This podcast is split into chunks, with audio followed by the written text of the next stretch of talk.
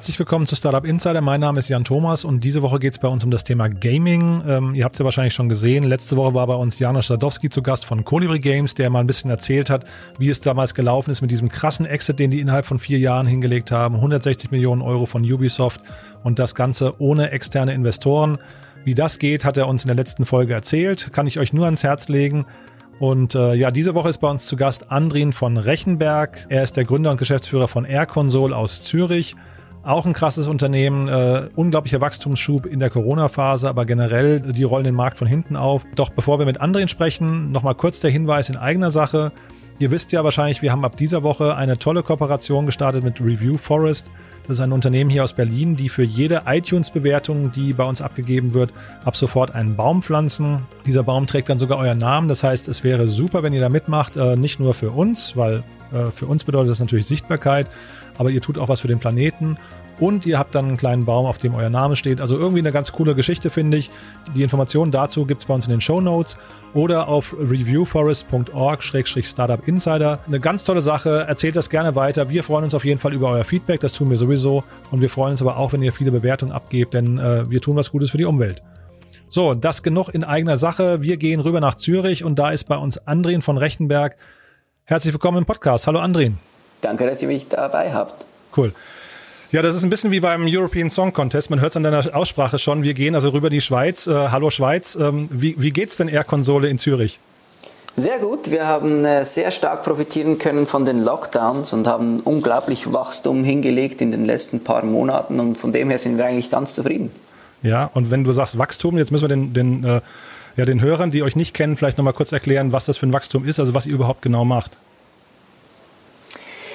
Air Console ist eine Online-Videospielkonsole. Die Spielkonsole braucht keine Hardware, die der User nicht schon hat. Die Smartphones sind die Gamepads und man spielt auf einem großen Bildschirm, zum Beispiel einem Fernseher oder einem Computer, Games zusammen. Und das ist True Social Gaming, das heißt, es ist wie früher beim Nintendo NES. Man sitzt zusammen auf der Couch, jeder hat sein Smartphone als Gamepad in der Hand und man zockt zusammen. Mhm. Ich habe mir das angeguckt bei euch, das sieht total witzig aus, aber ähm, es sind re relativ einfache Spiele oder würdest du sagen, nee, das, das Smartphone mittlerweile ist in der Lage, aufgrund der hohen Prozessoren schon, schon auch komplexere Dinge abzubilden? Also es ist klar, dass wir mit einem Smartphone als Inputgerät Limitierungen haben. Wir probieren auch nicht äh, klassische Games, die 16 Knöpfe brauchen, zu emulieren. Es macht überhaupt keinen Spaß, wenn man äh, sich vertippt auf dem Smartphone beim Gamen. Das wissen wir aber und haben von Anfang an daran gedacht. Und alle unsere Games sind so gebaut, dass der Controller eine Stärke ist. Also wir haben nie mehr als zwei oder drei Buttons äh, auf dem Gamepad bzw. auf dem Smartphone, aber wir machen sehr viele mit Swipe Gestures, mit, äh, mit dem Gyroscope machen wir sehr viel und dem Accelerometer. Wir haben auch den Vorteil, dass man zum Beispiel geheime Informationen auf dem Handy anzeigen kann. Man stelle sich eine Pokerrunde vor. Auf dem großen Bildschirm haben wir den Pokertisch und jeder Spieler hat seine Karten, seine Pokerkarten auf dem Handy und zeigt die natürlich nicht dem anderen. Also es hat auch Vorteile, aber wir äh, sind sowieso nicht im Hardcore-Gaming. Wir sind wirklich in der, äh, im Gesellschaftsspielbereich eher einfache Casual Games, äh, die jeden Spaß machen. Mhm. Und auf eurer Webseite habt ihr geschrieben, sieben Millionen aktive Nutzer. Das ist ja wirklich total, total beeindruckend. Jetzt hast du gerade schon Poker angesprochen. Was sind denn das so für Spiele, die bei euch da irgendwie so im Fokus stehen? Was sind so die beliebtesten Spiele? Also die beliebtesten Spiele sind immer die, die Spaß machen, wenn man sie zusammen in einer Gruppe im selben Raum spielt. Wir haben sehr viele äh, typische Gesellschaftsspiele, wo man zusammen Sachen zeichnet und dann erraten muss, was man äh, gezeichnet hat oder ein, ein Freundschaftsquiz, bei dem man erraten muss, was ich zum Beispiel am liebsten in meiner Freizeit mache. Es gibt da selbstverständlich auch Not Safe for Work Editions, die äh, sehr äh, amüsant sind zusammen zu spielen. Aber wir haben auch äh, klassische Spiele, Sachen, die ähnlich sind wie Mario Kart oder Bomberman. Ähm, die ziehen sehr gut. Wenn die Spielkonzepte einfach zu verstehen sind und äh, der User auch schon die Spielkonzepte kennt, dann funktionieren die Spiele sehr gut auf der Konsole. Mhm. Und jetzt habt ihr während der Corona-Phase habt ihr eure äh, Software kostenlos zur Verfügung gestellt. Das habt ihr irgendwie announced. Das bedeutet, im Normalfall zahlt der Nutzer bei euch und ich glaube, wenn ich es richtig verstanden habe, eine Fixed Fee pro Monat. Also ist ein Subscription-Modell oder wie läuft das?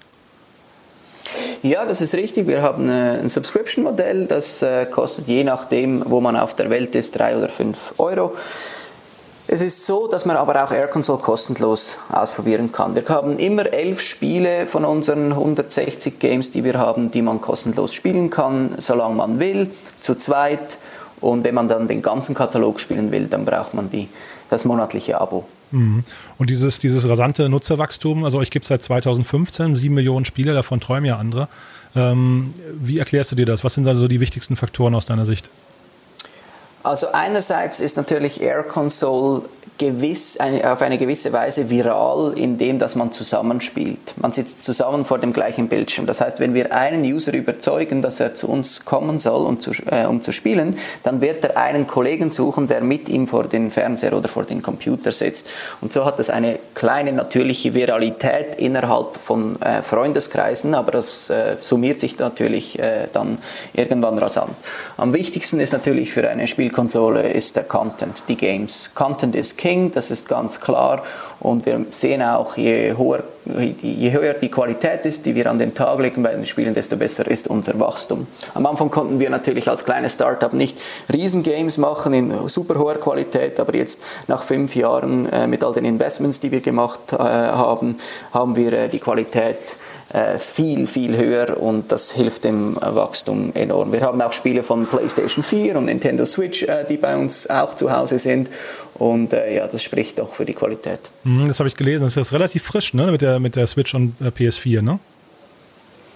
Ja, also es sind natürlich, äh, wie gesagt, das sind die Casual Games von, äh, von Nintendo Switch und, und PS4 und nicht äh, die Hardcore, die FIFAs von PlayStation. Aber die Games, die wir sehen, die gut funktionieren als Gesellschaftsspiel auf den PS und den Switches und den Xboxes, die probieren wir zu gewinnen und bringen den Developer dazu, sie auch auf unserer Plattform zu launchen. Mhm. Und ich habe richtig verstanden, also euer Setup ist, ihr braucht, jeder Nutzer braucht also ein eigenes Smartphone und einen Internetzugang logischerweise und der Fernseher muss auch internetkompatibel sein oder der Monitor, ne? Korrekt, also wir unterstützen vor allem Android-TVs äh, sehr gut, aber man kann auch auf jedem Computer äh, spielen, ohne was herunterzuladen. Man muss einfach auf airconsole.com gehen mit dem Browser und dann hat man schon vollen Zugriff auf die Spielkonsole. Wir sind vor allem die Experience ist am besten auf dem Computer und auf Android-TVs. Mhm. Und in diesem Markt, in dem ihr euch bewegt, wer sind dann eure direkten Konkurrenten? Weil das, also das Konzept habe ich so vorher noch nicht gehört. Also natürlich kennt man die normalen Konsolen, Konsolenhersteller, wahrscheinlich Nintendo ist wahrscheinlich relativ nah an euch dran, aber halt eben mit einem Hardware-Investment. Wen würdest du sehen als direkten Konkurrenten? Also ich glaube, dass die Konsolen auch Nintendo Switch nicht unbedingt die größten Konkurrenten sind, weil die sind auch total äh, toll fürs Hardcore Gaming. Ich sehe unsere Konkurrenz mehr bei den Aktivitäten, die eine Gruppe Freunde oder Familie sonst in ihrer Freizeit macht. Also zum Beispiel, wenn Netflix eine gute neue Serie hat, dann sehen wir, dass unsere Usage sehr stark äh, darunter leidet. ähm, und einfach, wie man die Freizeit in der Gruppe verbringt. Das, alle diese Bereiche sind unsere Konkurrenten. Ein Konkurrent, der sehr ähnlich ist wie wir, sind der Jackbox Party äh, Games. Die sind total cool. Äh, die haben eigentlich dasselbe Konzept. Da muss man einfach ein Party Pack kaufen. Das ist ein bisschen teurer als unseres und hat nur fünf Spiele. Sind aber super gepolished und das sind dann wirklich äh, sehr witzige Gesellschaftsspiele. Wir haben aber zusätzlich, was Jackbox nicht hat, wir haben eben auch Games, die richtige Games sind, eben wie äh, Go-Kart fahren, äh, FPS-Shooters, ähm, ja, alles typische Games, Games und sie haben nur Gesellschaftsspiele. Mhm. Und ist das der bessere Weg, zu sagen, man geht in die Breite und bietet so einen, so einen Bauchladen mit 160 Spielen an oder ist es nicht besser, man hat irgendwie die 1, 2, 3 Hits, auf die man sich konzentriert? Das ist natürlich eine absolut berechtigte Frage. Es ist so, dass äh, wenn man wenige Spiele macht, dann ist man absolut im Hit-Business. Mhm. Äh, es gibt ganz viele Developers auf der Welt, die sagen, ich mache ein Game und äh, das wird super erfolgreich und ich setze alles auf eine Karte und dann wird das das nicht in, in fast allen Fällen und dann beginnt man äh, bei Null und probiert das dann trotzdem noch irgendwie hinzukriegen. Wir sind eine Plattform oder wir bieten das ganze Ökosystem. Wir bieten die Technologie, die es erlaubt, Game-Entwickler Smartphones als Controller zu verwenden. Was die Game-Entwickler machen mit unserer Technologie, wir sind eine offene Plattform, das ist ihnen überlassen. Ähm, wir haben 160 Spiele und wir haben einige Hits darunter und das ist natürlich für uns äh, viel einfacher und äh, viel ein klarer Investment Case, wenn wir sagen, wir machen eine ganze Plattform und wir kriegen die Hits, weil wir so viele Developers haben. Oder wir haben über 7000 Spielentwickler, die schon äh, etwas mit Air Console gemacht haben. Und wenn man dann so viele hat und ein ganzes Ökosystem baut, dann wird man auch seine Hits äh, mit einer sehr hohen Wahrscheinlichkeit finden. Also siehst du, das war mir gar nicht klar. Also das heißt, ihr entwickelt eigentlich gar nicht in-house, sondern ihr stellt die Plattform, ihr, ihr, perfektioniert die Plattform, sorgt für die Bekanntheit, die Distribution, aber die Spiele kommen von, äh, von anderen äh, Spieleherstellern, die dann einen Revenue-Share von euch bekommen, ja? Ziemlich genauso. Also wir haben selbstverständlich, wir wir bauen eine Spielkonsole, also machen wir auch ein paar wenige Spiele selber. Wir können nicht eine Spielkonsole herstellen, ohne selber Games dafür zu entwickeln. Wir haben ein kleines Developer-Team, das immer die, äh, die neuesten Features, die wir einbauen, in die Konsole verwenden, testen und schauen, wie das ankommt. Aber der größte Teil von den 160 Spielen, sicher etwa 140 oder 145 davon sind von, von Dritten die genau einen Revenue Share bekommen, je nachdem, wie oft ihr äh, Spiel gespielt wird von den bezahlenden Nutzern. Aha. Und kommuniziert ihr, was so ein, so ein, weiß nicht, ein guter Games Developer bei euch verdienen kann? Also sieben Millionen äh, Nutzer, dann hast du gesagt, so fünf, je nachdem, äh, je nach Land, fünf äh, Euro pro Monat. Ähm, kann man davon reich werden? Kann davon ein Studio leben oder ist das quasi dann eben nur so ein Zweitverwertungsarm für ein Studio? Also was man zu den 7 Millionen äh, Spielern sagen muss, das sind natürlich auch ein sehr großer Teil davon sind äh, Freeriders, die unser Freemium-Produkt verwenden, mhm. die keine Subscription haben. Okay. Ähm, und was man auch sagen muss äh, zu den Games, das ist wie eigentlich auf allen Märkten, ist, dass der größte Teil, etwa 90 Prozent des Umsatzes, wird von etwa 10% der, der Developers gemacht wer ein gutes Spiel auf Air Console macht, äh, der verdient gut daran.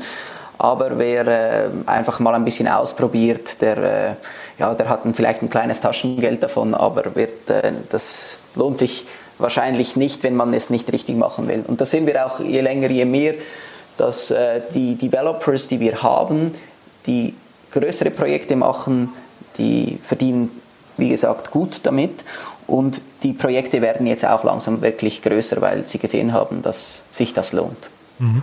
Und denkt ihr dann auch in, ähm, bei eurer Hardware, oder ich weiß gar nicht, ob man es Hardware nennen sollte, aber bei eurer Konsole, denkt ihr dann auch in äh, Versionsnummern? Also jetzt gerade wird ja die Xbox, die neue, äh, angekündigt und die, die PS5. Ist das bei euch auch so, dass ihr quasi auf den Launch-Tag von der neuen Konsole hinarbeitet und dann gibt es neue Features oder ist das ein schleichender Prozess?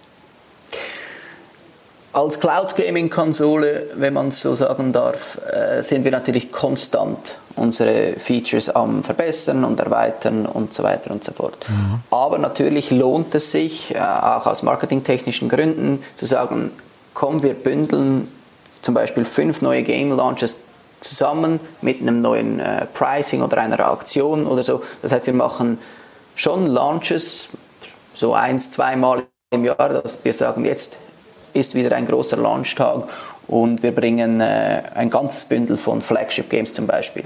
Aber durch das Jahr launchen wir auch, äh, ich glaube letztes Jahr hatten wir etwa 50 Spiele, einfach immer die kleineren Sachen, die launchen wir äh, fortlaufend. Mhm. Und die, die Spiele, wie gesagt, ich kenne jetzt leider Air-Konsole nicht von innen, ne? also ich habe das noch nie, noch nie benutzt. Ähm, Seid ihr dann auch so ein bisschen in so einem Lizenzgeschäft? Ist das wie bei anderen Konsolen auch, dass man sich quasi so um die großen Titel dann, dann streiten muss und hat, braucht auch Exklusivitäten oder ist das für euch komplett nebensächlich? Also es ist klar, dass wir äh, auch äh, die Spiele lizenzieren. Klar, wir äh, müssen mit den Developer uns finden. Ähm, bei den größeren Titeln, die wir haben, ist das natürlich äh, eine große äh, Verhandlungssache. Ähm, wir haben aber natürlich auch viele Air Console Originals, oder weil wir das Smartphone als Input-Device nehmen, machen wir sehr viele Spiele, die genau für das gebaut sind, die gar nicht auf anderen Konsolen laufen können, mhm. weil ein PS4-Controller keinen Bildschirm hat, auf dem Controller zum Beispiel, oder die Swipe-Gestures nicht so advanced sein können. Und von dem her haben wir sehr viele Air Console Original Titles. Wir haben bei den Ports, die wir haben, oder bei den Spielen, die auch auf anderen Konsolen äh, verfügbar sind, das sind vielleicht 20 von den 160. Dort ist es äh, genauso, wie du sagst, äh, da muss man sich eine Lizenz ersteigern oder äh, gut verhandeln, damit man eine bekommt. Mhm. Und wie, ähm, also wenn man jetzt mal global schaut, wie verteilen sich denn eure Nutzer? Also diese sieben Millionen, ähm, sind die primär in Europa oder ist das quasi komplett international bei euch? Bei uns ist wirklich komplett äh, international. Wir haben äh, in 190 Territorien wurde schon Air Console gespielt. Oh, wow. Man kann es nicht immer aus politisch korrekten Gründen Länder nennen, aber äh, Google Analytics sagt, aus 190 verschiedenen Territorien wurde Air Console äh, schon gespielt. Es ist noch spannend, weil wir haben am Anfang gedacht, dass äh, Air Console sehr spannend sein könnte für Emerging Markets, äh, Märkte, bei denen man sich nicht einfach so schnell eine PlayStation kaufen kann, auch wenn man darauf spart.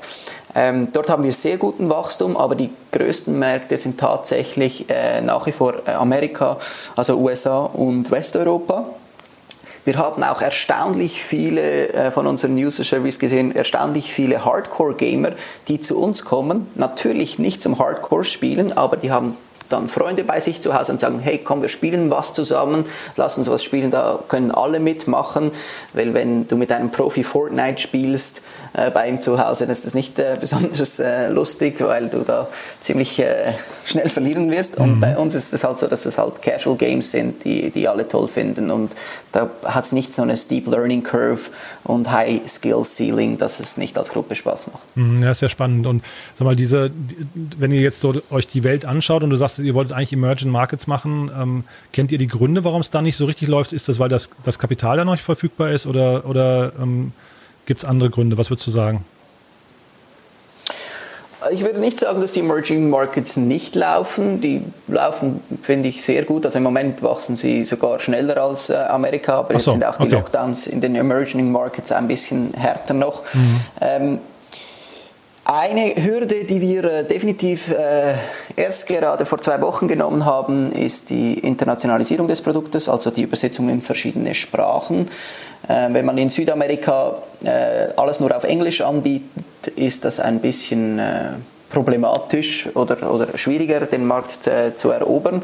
Jetzt haben wir seit, seit zwei Wochen haben wir Air Console übersetzt. Wir haben ein sehr internationales Team und halt konnten intern fünf Sprachen machen. Und das nimmt uns jetzt sehr wunder, wie sich das dann verhält in den Sprachen, in den Regionen, bei der Englisch nicht die primäre Sprache ist. Hm, ja, weil das wollte ich fragen, wie ihr quasi so strategisch vorgeht, weil du hast ja vorhin gesagt, dass ähm, quasi da liegt so eine eigene Viralität zugrunde, weil die Nutzer das immer weiterempfehlen und dann eben auch installieren müssen. Aber wahrscheinlich guckt ihr doch auch auf die Weltkarte und sagt, okay, in dem Land, äh, da ist zum Beispiel Netflix groß oder in dem Land ist der, ich weiß nicht, PlayStation-Absatz besonders hoch, da müssten wir doch auch rein. Und wie geht ihr dann vor? Also wie macht ihr sowas?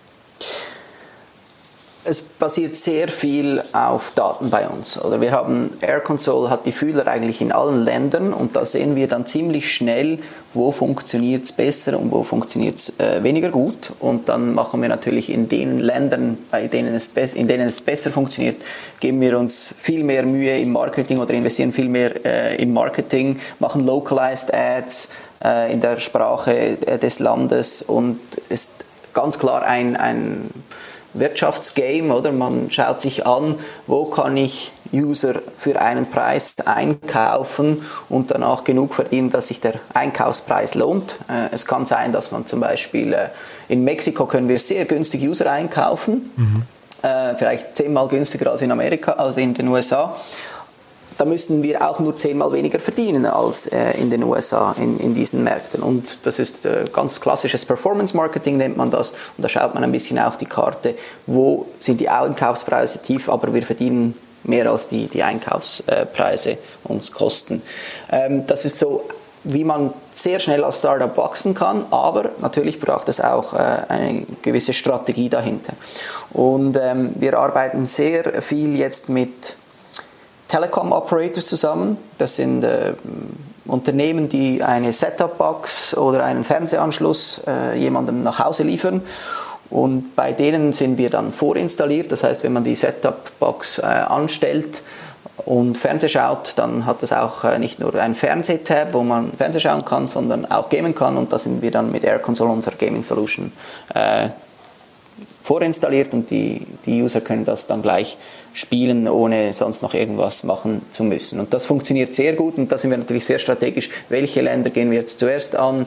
Mit welchen Telekom-Anbietern arbeiten wir zusammen? Ist der Größte der Beste? Vielleicht ist der Größte, hat er eine sehr alte Kundschaft, die die ein Durchschnittsalter hat, das höher ist als der typische Air Console Durchschnittsalter und da muss man natürlich schon sehr strategisch vorgehen, welchen Partner das man wählt. Mhm. Ich weiß nicht, ob du darüber sprechen möchtest, aber ist das ist es dann so, dass die Telekom-Provider euch äh, dafür bezahlen und Geld geben oder müsst ihr dafür bezahlen? Ähm, also wer, wer ist denn quasi hinter der Nutznießer davon? Ist es ein, ein starker Push für so einen Telekom-Provider oder eher für euch? Also bezahlen, dass wir drauf sein äh, dürfen, machen wir nie. Ah ja. ähm, die Telekom-Operator haben das große Problem, dass äh, lineares Fernsehen nicht mehr geschaut wird. Auch Replay-Funktion wird nicht mehr heutzutage geschaut. Die User oder die Stunden, Anzahl Stunden, die geschaut werden, nehmen jedes Jahr ab, weil alle sind nur noch auf Netflix und machen äh, Video on Demand und sind auf Portalen, die sie gar nicht kontrollieren. Das heißt, sie müssen sich diversifizieren und bei sehr vielen Telekom-Anbietern ist es so, die sagen, Gaming ist heiß, ist das schnellst wachsende Zweig der Unterhaltungsindustrie, da wollen wir was machen. Und wir mit Air Console haben den großen Vorteil, dass wir sagen können, gut, wir machen was mit euch, weil wir sind komplett softwarebasiert. Die Telekom-Operators müssen keine Gamepads an ihre Kunden verschicken, sie müssen keine zusätzliche Logistik oder Hardware managen. Alles, was sie machen müssen, ist in ihre Software Air Console einbauen. Und wenn sie Android TV basiert sind, ist das äh, eine ganz kleine Sache und schon haben sie eine Gaming Solution. Und jetzt kommt es natürlich darauf an, Will der Provider Exklusivität zum Beispiel, dann bezahlt er äh, uns etwas und wir äh, machen das dann exklusiv mit dem zusammen und er hat natürlich ein super Improvement für sein Produkt, dass er jetzt auch Gaming anbietet im Gegensatz zu seinen Konkurrenten.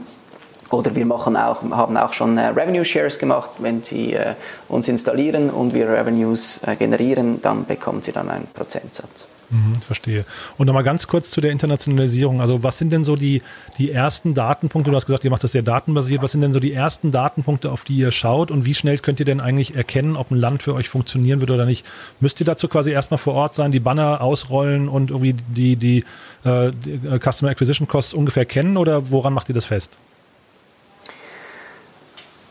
Also zur Internationalisierung sieht man, wir sind ziemlich schnell ähm, im Funnel, wo der User abspringt. Oder wir messen alles, wir sehen ähm, in äh, den spanisch sprechenden Regionen haben wir sehr viele User-Feedbacks, die mir gefragt haben, äh, gesagt haben, no tengo el código. Ich habe den Code nicht, den Zugangscode. Und äh, AirConsole braucht keinen Zugangscode, also es braucht nur einen Verbindungscode. Aha. Wenn man den, äh, auf airconsole.com geht mit dem PC, dann wird ein Verbindungscode angezeigt, den man im Handy eingeben muss und dann ist das verbunden Magic als Gamepad. Mhm. Und viele Spanier haben, oder, oder Südamerikaner haben das nicht verstanden und jetzt sehen wir wenn wir das auf Spanisch übersetzen, diese Instruktionen, dann äh, konvertieren die viel besser äh, zu Spielern und wir haben dann einen richtigen Boost hingekriegt, wie viele das Konzept jetzt viel einfacher äh, verstehen. Und danach geht es natürlich darum, wie kriegen wir es hin, dass der User bezahlt. Wir haben auf der ganzen Welt das gleiche Monetarisierungsmodell. Man kann elf Spiele gratis spielen, zu zweit. Und wenn man alles haben will oder zu dritt spielen will, dann zahlt man die Abogebühren. Ja, und dann geht es halt darum, die Conversion Rates zu optimieren und wir wissen ziemlich genau, in welchem Land äh, mit unseren historischen Daten, wie, wir, wie viel wir an einem eingekauften User verdienen über einen bestimmten Kanal. Und dann geht es halt wirklich darum, äh, tausende von Kampagnen automatisiert zu schalten online und zu schauen, was kostet uns ein User mhm. äh, durch solche eine Kampagne und konvertiert der so gut, wie wir das erwarten. Und wenn wir da in einen spannenden Bereich kommen, dann können wir da im Marketing ein bisschen mehr Gas geben, ist aber natürlich auch so wie immer im Performance Marketing. Man kann dann nicht sagen, oh ja, wir können in Mexiko jemanden einkaufen für einen Euro und verdienen zwei Euro daran, jetzt pumpen wir da 100 Millionen rein, das geht nicht. Diese Channels sind dann ziemlich schnell ausgeschöpft, dann muss, dann muss man sehr breit äh, gehen und, und sehr viele Tests machen und sehr viele Kampagnen in sehr vielen Märkten gleichzeitig fahren. Mhm. Ja, finde ich, finde ich hochinteressant. Und dieses Geschäftsmodell, was ihr jetzt quasi weltweit ausgerollt habt, wo du sagst, äh, zwei Spieler und wenn der dritte dazukommen will, muss man bezahlen und es ist immer der gleiche Preis. Wie lange hat es gedauert, bis ihr das gefunden habt? Also weil viele, viele Unternehmen entscheiden sich ja im Games-Bereich zum Beispiel für In-App-Purchases. Ne? Da ist ja irgendwie so das Freemium-Modell irgendwie sehr etabliert. Das ist aber bei euch gar nicht der Fall, wenn ich es richtig raushöre. Ne? Warum nicht?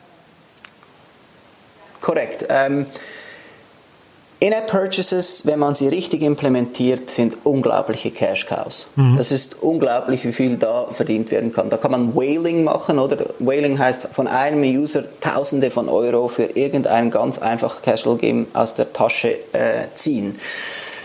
Das ist, das können ganz wenige Developer haben das gut verstanden. Und wir haben von Anfang an gesagt, bei uns hat es viele kleine Studios am Anfang gehabt, die nicht sehr viele Ahnung haben von diesen In-App-Purchase-Mechaniken. Also jeder weiß, wie es funktioniert, aber das zu optimieren, da brauchst du hunderte von Leuten, die genau das wissen, wie sie wie das machen. Die ganz großen Firmen können das.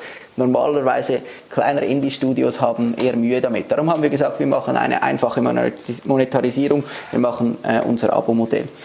Am Anfang haben wir auch gesagt, wir machen sogar Air Console komplett gratis, wir machen das werbefinanziert. Das hat äh, nicht sehr gut funktioniert, weil äh, die Werbung erwartet, dass man draufklickt. Wenn eine Gruppe vor einem Bildschirm zusammensitzt dann, und jemand draufklicken würde, würden die anderen drei sagen, hey, hey, wir sind jetzt am Game, wir schauen jetzt keine Werbung an. Also Werbung bei uns funktioniert äh, nicht äh, wirklich, darum sind wir dann sehr schnell in, das, in das, dieses Abo-Modell gewechselt, das sehr gut funktioniert, aber da haben wir auch über die Jahre entwickelt. Wie viele Spieler gratis, wie viele Games gratis, wie lange gratis, sollen wir noch Werbung oder pa äh, künstliche Pausen einbauen und so weiter und so fort. Das äh, war ein sehr, sehr langer Prozess, aber mittlerweile sind wir sehr zufrieden. Mhm.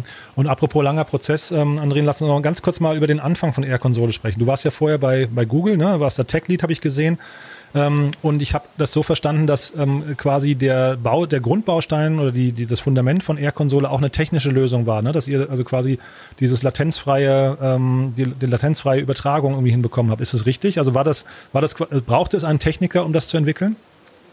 Ja, das braucht es definitiv. Wenn man äh, Air Console spielt, wir spielen ein Autorennen, wir fahren auf eine Kurve los, ich drücke rechts auf meinem Smartphone und dann geht es 100 Millisekunden, bis das Auto rechts geht, dann lande ich in der Wand und bin unendlich frustriert. Okay. Ähm, Kommunikation zwischen Geräten gibt es, seit es das Internet gibt, das ist klar, aber das hinzukriegen, dass wenn ich drücke, dass ich rechts stören will, dass das innerhalb von 16 Millisekunden auf dem Bildschirm landet und verarbeitet wird, dieses Input, das ist die große Challenge. Oder? Und unser Ziel ist es immer, bevor das nächste Bild, der nächste Frame gerendert wird auf dem Big Screen, soll das Input schon da sein.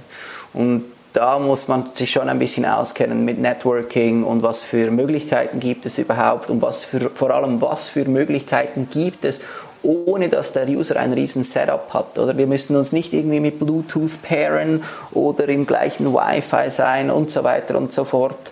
Ähm, irgendwelche komplexe Setups, das braucht man nicht. Bei uns startet man wirklich einfach den Browser und macht die App auf und es funktioniert. Und äh, das hinzukriegen auf allen verschiedenen Android und iPhones, die es gibt, mit Mac und PC und TVs, das ist schon, äh, was das definitiv ein Techniker braucht. Mhm. Ja, wenn du dich ja mal zurückerinnerst, äh, vor fünf Jahren, äh, hattest du da quasi Air-Konsole so im Kopf, wie das heute auch dasteht? Und hättest du das auch träumen lassen können, dass es mal sieben Millionen Nutzer sind? Oder was war so deine, was war so dein ursprüngliches, was nicht, Hoffnungsszenario? Also es war bereits schon mein zweites Startup. Ich habe äh, mein erstes hatte ich auch das Glück, dass es ein sehr schnelles äh, Wachstum hatte und äh, da konnte ich einen Exit machen und bin dann mit sehr großen Erwartungen an das zweite Startup Air Console herangegangen. Ähm, und ich habe mir, äh, und das ist immer gut, wenn das Gründer machen, ich habe mir die Reise einfacher vorgestellt und war sehr ambitioniert. und äh, das ist, ist, ist, eine, ist eine fiese Kombination, ne, wenn ich das sagen darf. Also das, das kann auch mal ja, sehr schnell schiefgehen, oder? Selbstverständlich. Wie jedes Startup äh, kann, kann es sehr schnell schiefgehen, aber man kommt mit einer Energie und man greift nach den Sternen. Und das ist, glaube ich, was äh, ein sehr guter Mix ist für erfolgreiche Startups. Ich habe mir die ganze Game-Entwicklung äh, viel einfacher vorgestellt. Ich, bin, ich habe eine Ingenieurausbildung nicht mit Gaming am Hut gehabt. Natürlich, ich war Spieler, begeisterter Spieler und habe viel gezockt. Aber was wirklich hinter der Game-Entwicklung steht, das habe ich mir ein bisschen unterschätzt. Aber wir haben dann sehr schnell gemerkt, wir müssen die Plattform aufmachen und mit Dritten zusammenarbeiten, international, äh, wo es viele gute Arbeitskräfte gibt. Und ich hatte natürlich immer, oder wir hatten immer die Vision, dass wir äh, eine Spielplattform sind, bei der unglaublich tolle Spiele sind. Ähm, mit super äh, spannenden Setups, also wie soll ich sagen, eben Gesellschaftsspiele-Setups, bei denen man wirklich zusammenspielt, wie man früher von dem Nintendo äh, gespielt hat. Ja, und äh, da sind wir jetzt langsam angekommen und äh, es war ein, ein harter Weg ähm, und wir sind auch definitiv noch nicht fertig. Ähm, und äh, schauen voraus und sind aber immer noch begeistert, aber langsam kommen die Sterne äh, eher in die Nähe. Ja, na, wenn du sagst langer Weg und äh, noch nicht fertig, also ihr habt ja vier Investitionsrunden abgeschlossen. Das ist ja auch äh, irre, muss ich sagen. Ähm, was was ist denn so die Fantasie, die Investoren in euch sehen und was ist denn vielleicht auch der Exit-Kanal und, und, und wann wird es soweit sein? Oder, oder ja, was, also was erzählst du deinen Investoren? Was hat die begeistert? Ich glaube, was die Investoren definitiv äh, begeistert, ist äh, die Traction, die wir haben ähm, und natürlich, dass sie sehen, dass jedes Mal, wenn Geld investiert wird, wirklich was mit dem äh, Geld gemacht wird. Oder bei dem bei der ersten Finanzierungsrunde mussten, hatten wir einfach äh, einen Paper Tiger mit einem kleinen Proto Prototype. Ähm, das war nicht sehr beeindruckend, aber äh, nach der, als dann das Geld aufgebraucht war, hatten wir bereits schon eine funktionierende Konsole im Markt, die monetarisiert hat. Oder mit den nächsten Runden haben wir dann Content gemacht und die ähm, Performance-Marketing-Sachen aufgebaut und angefangen mit den Partnerships und das war immer so ein bisschen, mit den Finanzierungsrunden konnten wir uns das leisten. Und ich glaube, was die Investoren immer beeindruckt ist, wenn sie sehen, es wird Geld investiert und aus dem investierten Geld wird das gemacht, was man äh, verspricht. Und es ist klar, wir sind ein Wachstumscase, oder wir es ist klar, dass wir vier äh, Investitionsrunden brauchen. Oder wir machen nicht eine riesige und dann äh, probieren wir alles erstmal zu bauen, sondern wir sagen, hey, jetzt brauchen wir Geld, um das zu erreichen, beziehungsweise um das schneller zu erreichen. Und ähm, das mögen die Investoren. Mhm. Ja, klingt gut. Aber das heißt, es war quasi immer, es gab einen Meilenstein, für den habt ihr dann quasi, ähm, also auf den habt ihr hingearbeitet mit Geld, das ihr bekommen habt, und dann habt ihr quasi den nächsten Meilenstein äh, angekündigt für die nächste Runde, ja? Genau. Also mhm. so Meilensteine bestehen natürlich immer aus äh, mehreren Initiativen, klar, ja. aber mhm. genau. Ja, und dann spult doch mal so zwei, drei, vier Jahre nach vorne. Also wo steht Air-Konsole dann? Und ähm, also Stichwort Exit oder Börsengang. Ich weiß gar nicht, was, was ich kann mir jetzt ein bisschen schwer vorstellen, was ihr für einen Umsatz habt.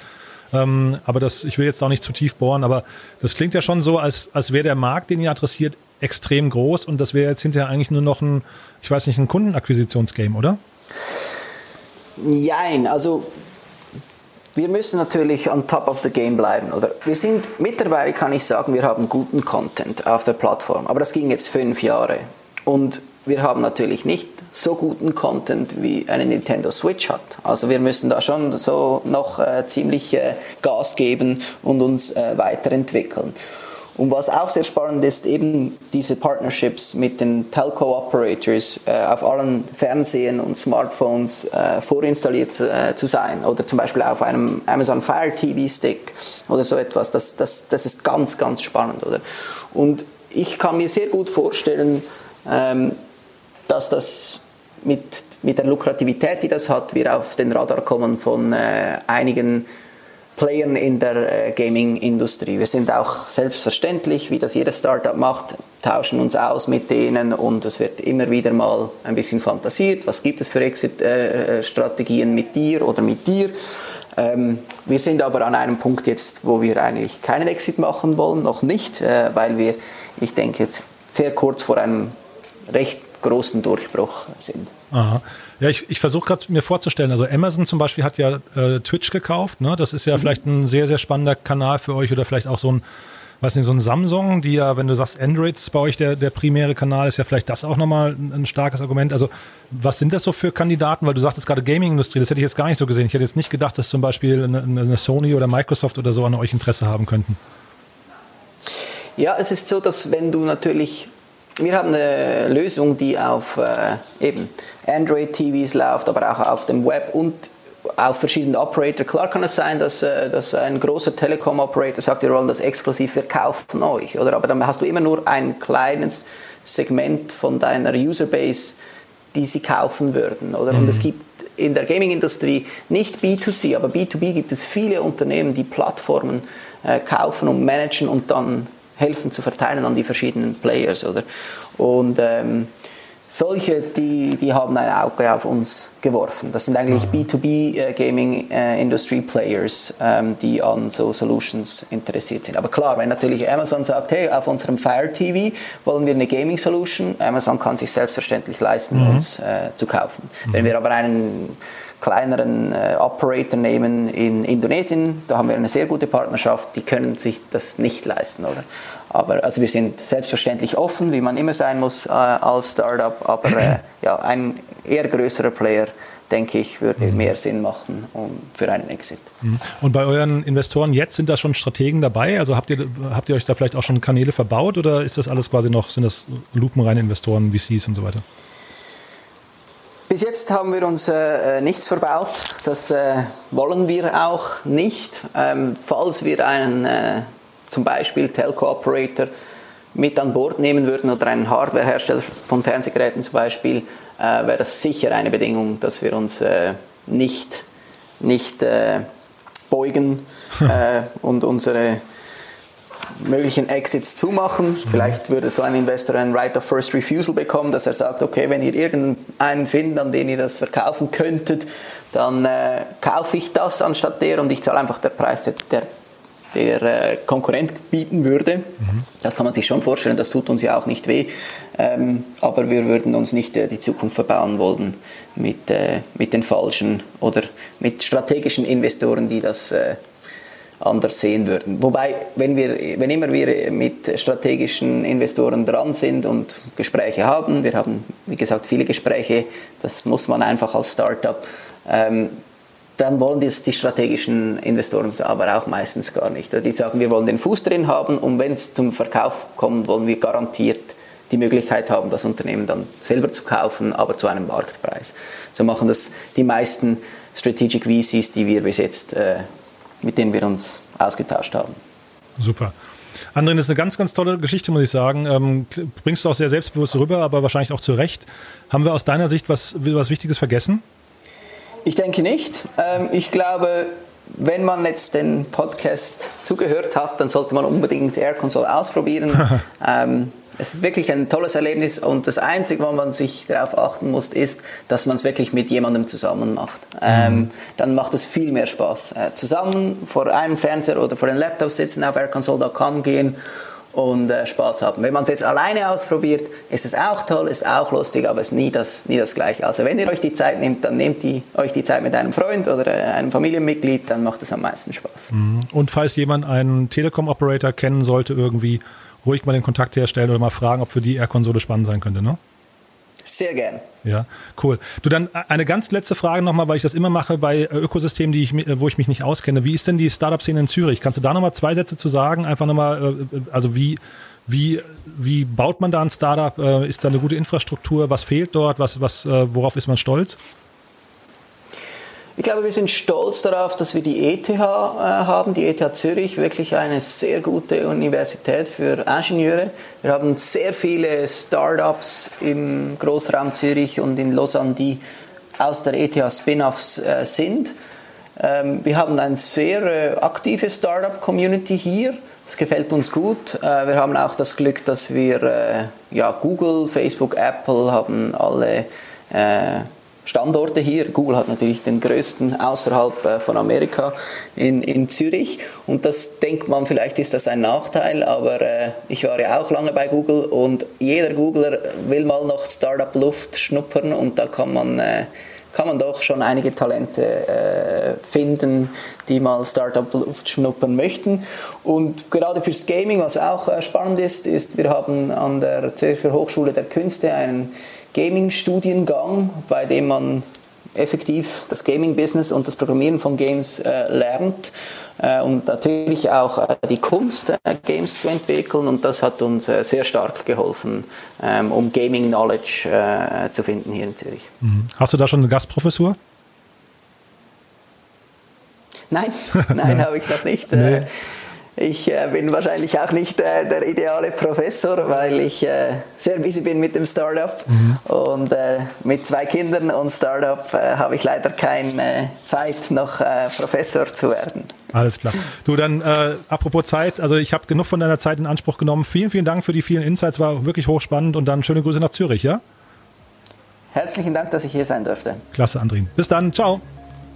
Tschüss.